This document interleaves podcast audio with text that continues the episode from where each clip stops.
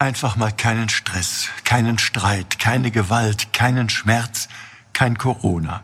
Einfach einmal keine Sorgen haben müssen, nicht in Einsamkeit, in Frieden mit Gott, mit sich selbst und mit den Menschen, die uns lieb sind, möchten wir einmal die Seele baumeln lassen und zusammen feiern. Das ist die eigentliche Weihnachtssehnsucht von so vielen von uns.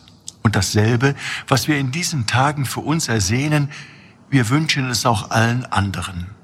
Deswegen empfinden wir es als so fürchterlich, wenn wir an Weihnachten Nachrichten aus Krisengebieten hören. Krieg, Hunger, Leid, schon der Streit in der Familie. An Weihnachten ist das ganz besonders unerträglich. Deswegen belastet Corona an diesen Tagen auch doppelt.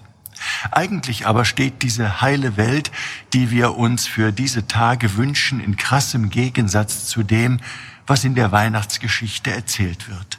Es steht auch im Gegensatz zu dem, was wir gerade in der Pandemie erleben.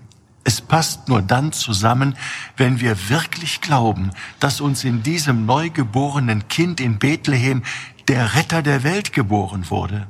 An Jesus knüpfen wir all unsere Hoffnung auf Erlösung. Unsere Weihnachtssehnsucht, sie weist hin auf eine noch größere Sehnsucht.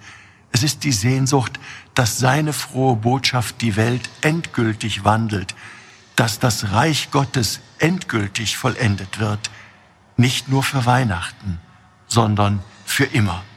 In diesem Sinne wünsche ich Ihnen allen friedvolle, gesegnete und gnadenreiche Weihnachten.